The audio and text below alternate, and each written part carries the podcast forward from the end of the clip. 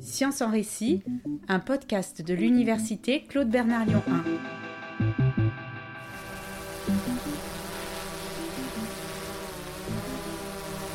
Depuis plus de 20 ans, Philippe Grandjean pilote des drones pour l'université Lyon 1. Volcans indonésiens, empreintes de dinosaures, récifs coralliens, les images aériennes capturées par Philippe font avancer la science. Il nous raconte quelques-unes de ses missions passionnantes.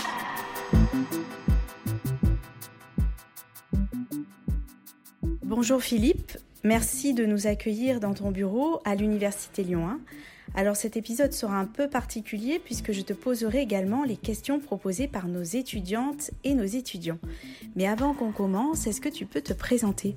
Bien bonjour, oui, euh, donc je m'appelle Philippe Grandjean, je suis donc euh, assistant ingénieur au sein du laboratoire de géologie de Lyon qui fait partie donc de l'Observatoire des sciences de l'univers de Lyon. Alors un drone en sciences, ça sert à quoi? Quel est son intérêt pour la recherche?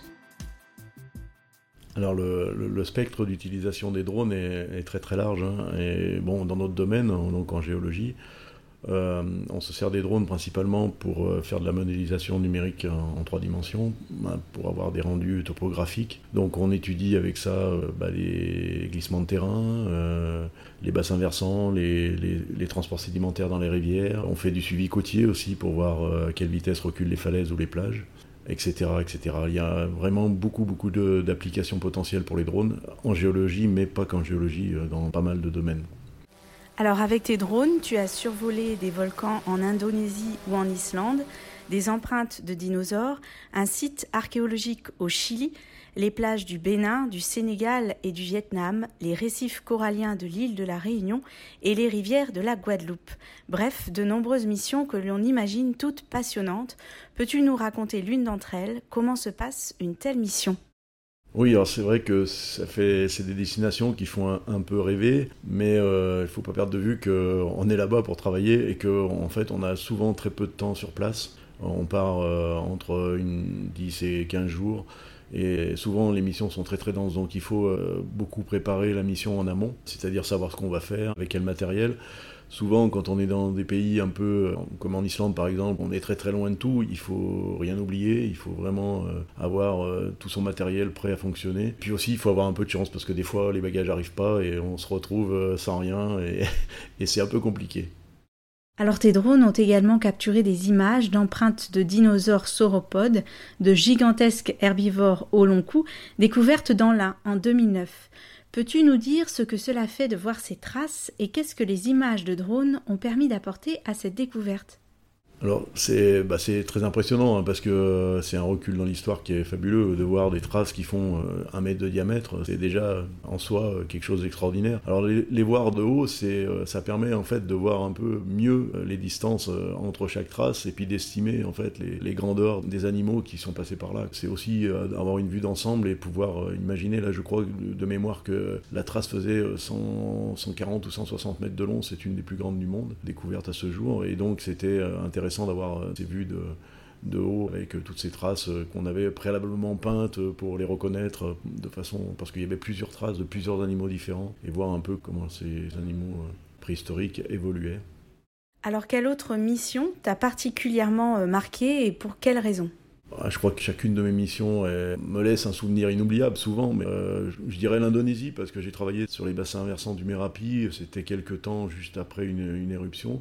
C'était assez impressionnant de voir la trace de l'éruption qui avait traversé certains villages et qui les avait euh, totalement enfouis. Et donc euh, là, on est au contact de ce que peut faire la nature et c'est vraiment impressionnant de voir ces choses-là.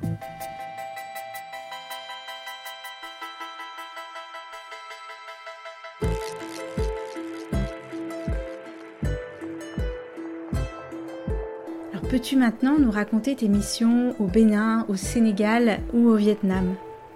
Alors ces missions-là, c'était des missions qui étaient destinées à, donc dans le cadre d'une ANR qui s'appelait COSVAR et donc euh, où on devait euh, mesurer en fait le recul des plages après des événements euh, météorologiques un peu violents. Donc comme au Vietnam, c'était après un typhon. Donc la manip n'était pas compliquée. On devait en fait tous les jours imager la plage, fabriquer un modèle numérique de terrain, donc très précis, hein, de l'ordre de quelques centimètres, et voir un peu ce qui se passait si le sable montait ou descendait. C'est assez impressionnant de voir que, comme au Vietnam par exemple, qu'en en une dizaine de jours, on avait une restitution de, sable de plus d'un mètre de haut, alors qu'à l'œil nu, on s'en rendait à peine compte que la, plage avait changé. Et donc euh, là, les outils comme le drone sont très utiles parce qu'on peut suivre de façon très précise l'évolution de la plage après, après un typhon. Peux-tu nous raconter également ta mission sur le site archéologique au Chili?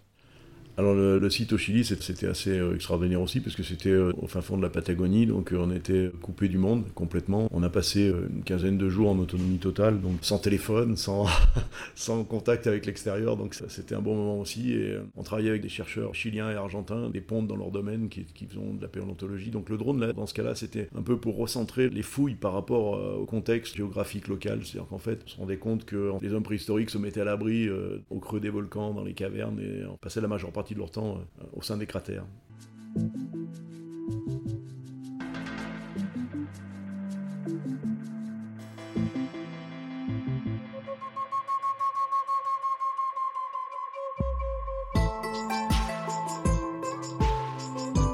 Tu es parti en mission en Guadeloupe.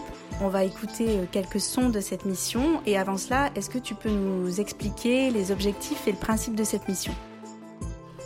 Oui, alors depuis quelques années, on a mis euh, en place, donc dans une rivière en Guadeloupe, pour un peu mesurer les transports euh, dans la rivière, on a mis en place des puces RFID. Ces puces, tu sais, c'est les trucs qu'on met sur les vêtements euh, pour pas qu'on vole les vêtements dans les magasins. Et sauf que celles-ci, elles sont un peu plus sophistiquées et qu'elles émettent un signal. Donc on, les place dans des supports qui sont des pierres, hein, des cailloux de différentes tailles, hein, qui vont de quelques kilos à quelques centaines de kilos, parce que les phénomènes cycloniques sont importants et donc il y a beaucoup de déplacements. Et donc on met ces puces RFID en place et chaque année, on survole la rivière avec le drone et on voit de combien elles se sont déplacées. Ça permet aux chercheurs d'estimer euh, en fonction de la force du cyclone euh, les déplacements de matière. Donc voilà, les sons que vous allez entendre, c'est, euh, ça a été pris lors, de cette mission. On peut faire deux groupes, hein Ouais, on fait deux ou trois groupes de, On a 40 15 plus. On a 40 plus. Ok. ok, donc on a fini de poser les, puces au long de la rivière, donc on va maintenant décoller avec le drone pour les repérer et pour voir euh, où elles se situent exactement. Donc on va y aller.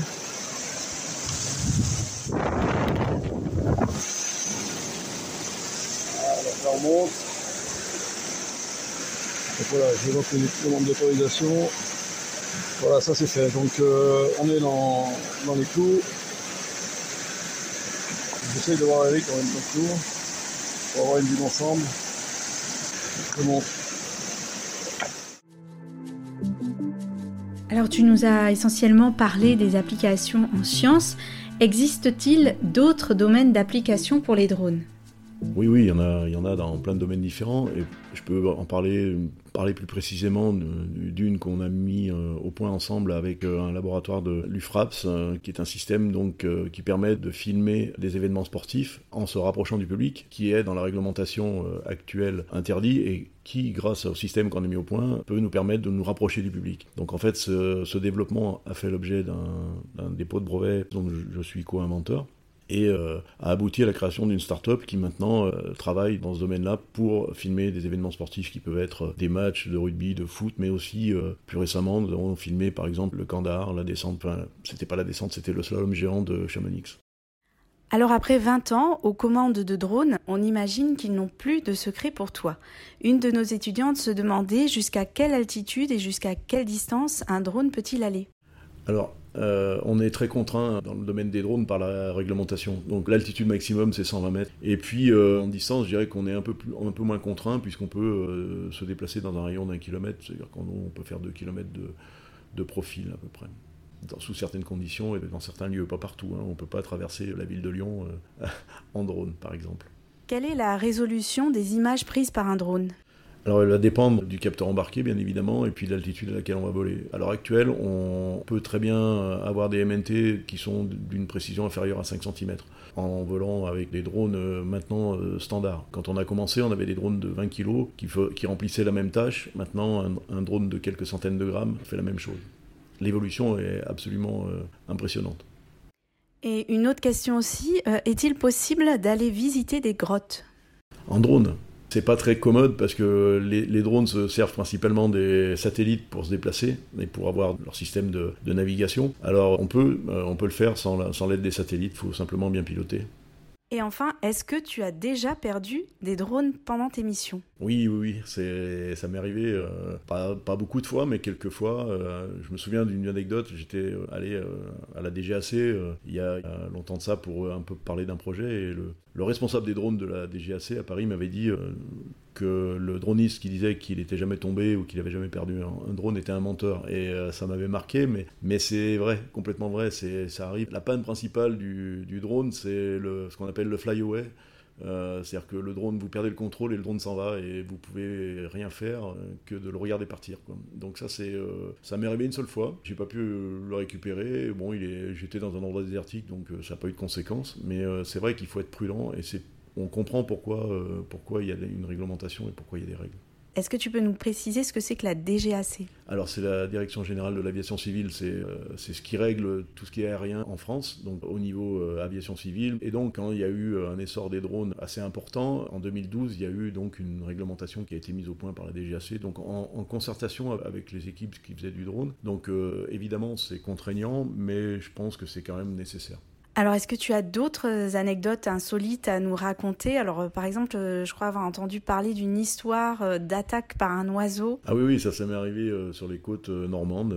Alors, j'avais juste oublié qu'on était en période de nidification et donc, en fait, les mouettes étaient très, très agressives avec mon drone. J'avais lancé une mission donc en, mode automatique, donc le drone se déplaçait tout seul, mais je voyais les, les mouettes raser mon drone. J'ai eu un j'ai eu très peur pour tout vous dire. Mais bon, ça s'est bien passé. Mais les oiseaux, c'est un vrai problème. Assez régulièrement, on a, des oiseaux qui s'approchent très très près, ouais, des drones. Et euh, est-ce que tu as eu euh, d'autres euh, soucis techniques? D'ailleurs, est-ce que c'est capricieux un drone? Je dirais que nous, on a commencé il y a, il y a 20 ans. Il y a 20 ans, on avait des, drones qui n'étaient même pas des drones au final, puisqu'ils n'étaient pas équipés à l'époque d'autopilote. C'était plutôt des engins radiocommandés, hein, type hélicoptère, voire euh, parapente motorisé. Euh, ensuite, on est arrivé euh, avec les, multicoptères à, des drones qui sont des drones étagères, qui sont, je dirais, très très faciles à piloter. Maintenant, un enfant de 12 ans peut très bien piloter un drone très facilement. Par contre, là où ça se complique, c'est quand on a un problème sur le drone. Et là, les gens savent souvent pas très bien répondre aux soucis qu'ils rencontrent parce qu'ils sont pas formés pour ça. Donc oui, moi j'ai eu euh, pas mal de problèmes euh, de flyaway en Islande euh, que j'ai pu résoudre hein, assez facilement. Euh, j'ai jamais eu, euh, j'ai pas perdu de drone en fait. Il m'est arrivé de tomber avec des drones en Islande aussi parce que le magnétisme est très compliqué et donc les appareils de contrôle du drone étaient euh, devenus un peu fous. Mon drone se déplaçait dans tous les sens. Encore une fois, c'était dans une zone qui était désertique donc ça n'a pas eu de conséquences. Mais maintenant, les drones sont devenus tellement petits et bon marché que c'est devenu quasiment un matériel de consommable quoi. C'est-à-dire quand vous cassez un drone, bon, vous en changerez, vous en reprenez un autre et tout va bien Quoi. À l'époque, on avait des drones, nous, euh, qui étaient fabriqués en partie au laboratoire, avec des appareils photo euh, réflexes qui valaient euh, une petite fortune. Donc quand on tombait, c'était pas terrible. Quoi. Alors l'usage du drone se développe de plus en plus. En science, est-ce que c'est un métier d'avenir, pilote de drone? Alors, ça se développe de plus en plus dans tous les domaines, en, sciences notamment. Un domaine d'avenir, oui, oui, sans doute. On pourra plus reculer maintenant parce que ça, ça, apporte tellement de choses dans tellement de domaines que ça va devenir incontournable. Mais euh, pour en vivre, c'est un peu plus compliqué. Pour faire de la science, c'est parfait. En ce qui te concerne, après une longue carrière de pilote de drone, tu pars bientôt à la retraite. Quel regard portes-tu sur ta carrière? Qu'est-ce que tu retiendras des aventures vécues avec ces drones? Ouais, c'est vrai que ben, le temps passe vite. Hein. Euh, ma carrière, en fait, je ne l'ai pas choisie, c'est arrivé comme ça. Quand je suis arrivé au labo, je faisais de la microscopie électronique et de l'analyse euh, principalement. Et grâce à l'arrivée d'un nouveau chercheur qui euh, s'intéressait à la haute résolution aérienne, on est parti là-dessus un peu à la découverte de, ce qu'on pouvait faire. Et on a été vraiment précurseur parce qu'on est le premier labo en France à faire ça. Même le CNRS s'est servi de, de notre manuel d'activité particulière qu'on doit déposer auprès de la DGAC. Donc ça a été enrichissant. Euh, ce que je retiendrai principalement, c'est les voyages que j'ai faits grâce à, ce métier-là, et puis les gens que j'ai rencontrés surtout. Euh, j'ai la chance de travailler avec des gens qui sont, euh, super, et de rencontrer des gens lors de mes missions qui sont tout aussi intéressants. Donc ça, oui, c'était vraiment un gros plus humainement, c'était vraiment enrichissant.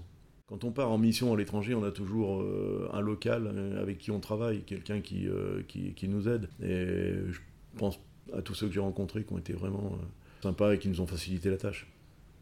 Merci beaucoup Philippe pour cet entretien et on remercie également nos étudiantes et nos étudiants pour leurs questions.